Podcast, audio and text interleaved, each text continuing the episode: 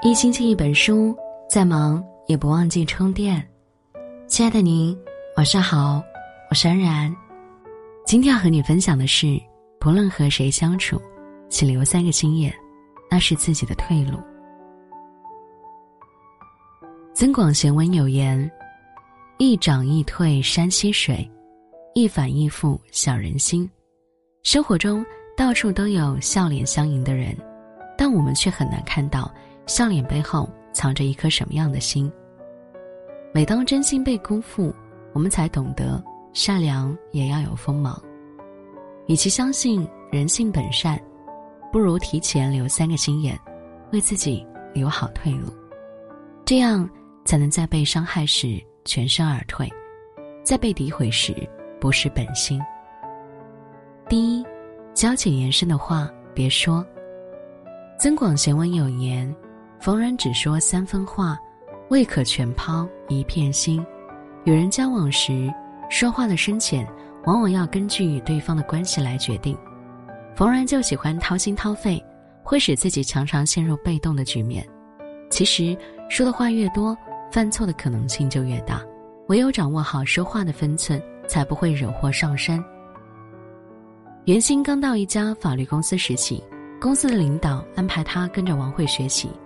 王慧满怀热情地带着他去了解工作内容和注意事项，在学习的过程中，两人关系渐渐变得熟络起来。一次闲谈时，王慧问：“为什么会选择法律相关的工作？”袁鑫回答说：“我学的就是法律专业，而且叔叔认识公司的领导，就把我引荐到这里了。”没过几天，这个消息就在公司传开了，同事们都说袁鑫是走后门进来的，这让他非常难堪。袁鑫了解情况后，质问王慧：“我当你是朋友才和你说的，你为什么要告诉大家呢？”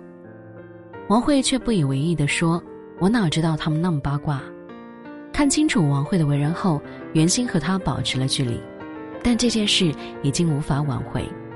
一直到实习期结束，上级领导都没再给他好看脸色。孔子说过一句话：“不得其人而言，谓之失言。”语言是社交的桥梁，对不熟的人诉衷肠，就是给了对方过河拆桥的权利。很多时候，你说话的程度决定着你是否有退路。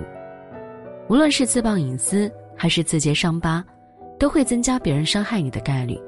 好的关系从来就不是无话不谈，言语保留三分也并不是虚伪。说话是一种能力，闭嘴却是一种智慧。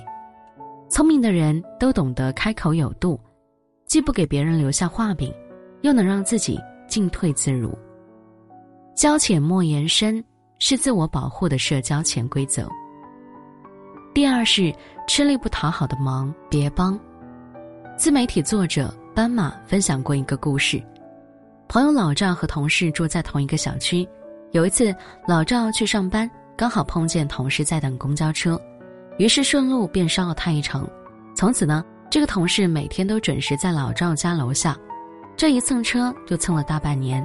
起初呢，同事还向老赵表示感谢，会偶尔给他的车加加油。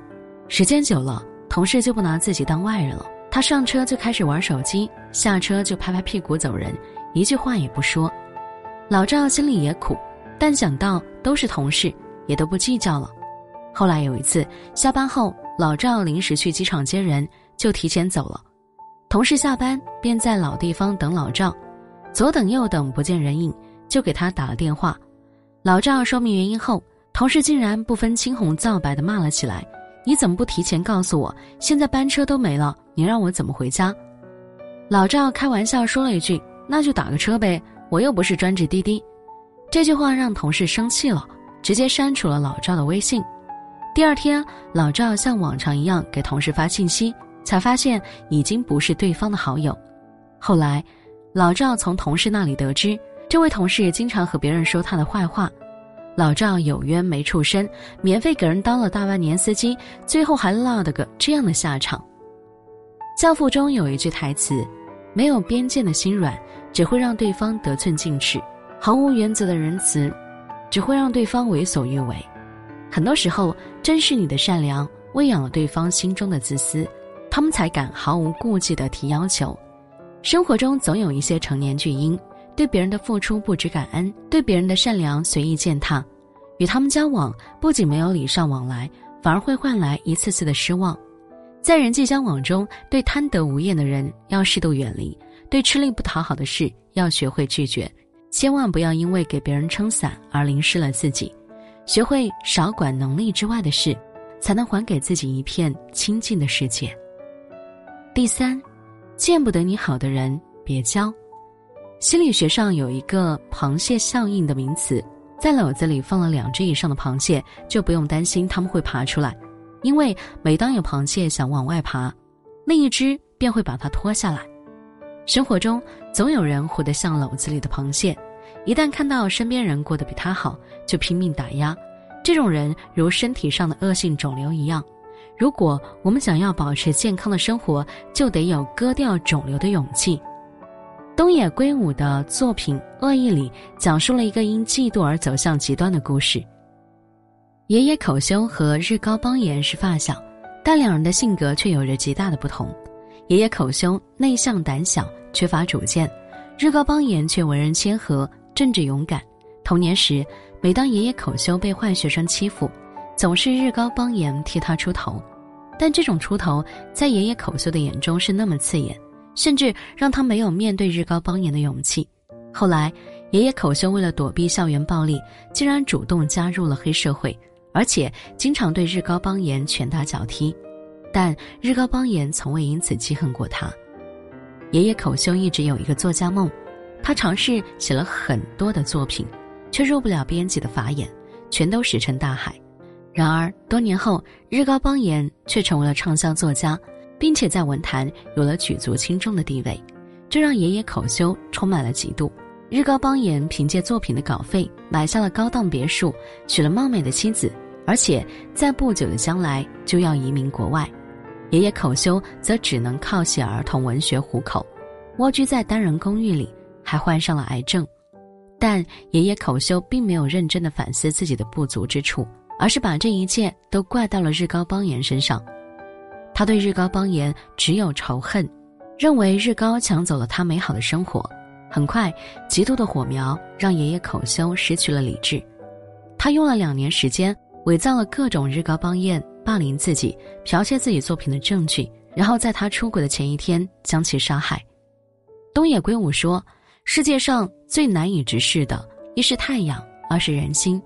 生活中总有人看不见别人比自己过得好，每当看见他人比自己耀眼时，便心生妒忌，对优秀之人横加指责，宁可自己溅一身泥，也要把别人拉下水。”遇见这样的人，千万要和他保持距离，否则对方不仅无法因为你锦上添花，还有可能将你推入深渊。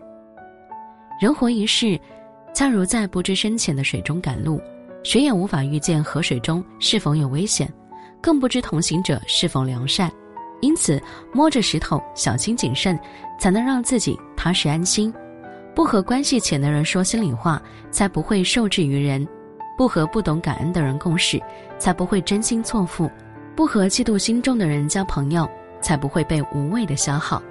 诚然，交往之道，真诚为贵，但野外的花朵总最先被风吹落，没有伞的孩子也最容易被雨淋湿。留这三个心眼，不是为了高人一等，仅仅是为了在与人发生争执时能保留一份体面。愿你在复杂的人际关系中，守好口，做好事。认清人，安静从容的过好这一生。好了，节目就和您分享到这里，祝您平安喜乐。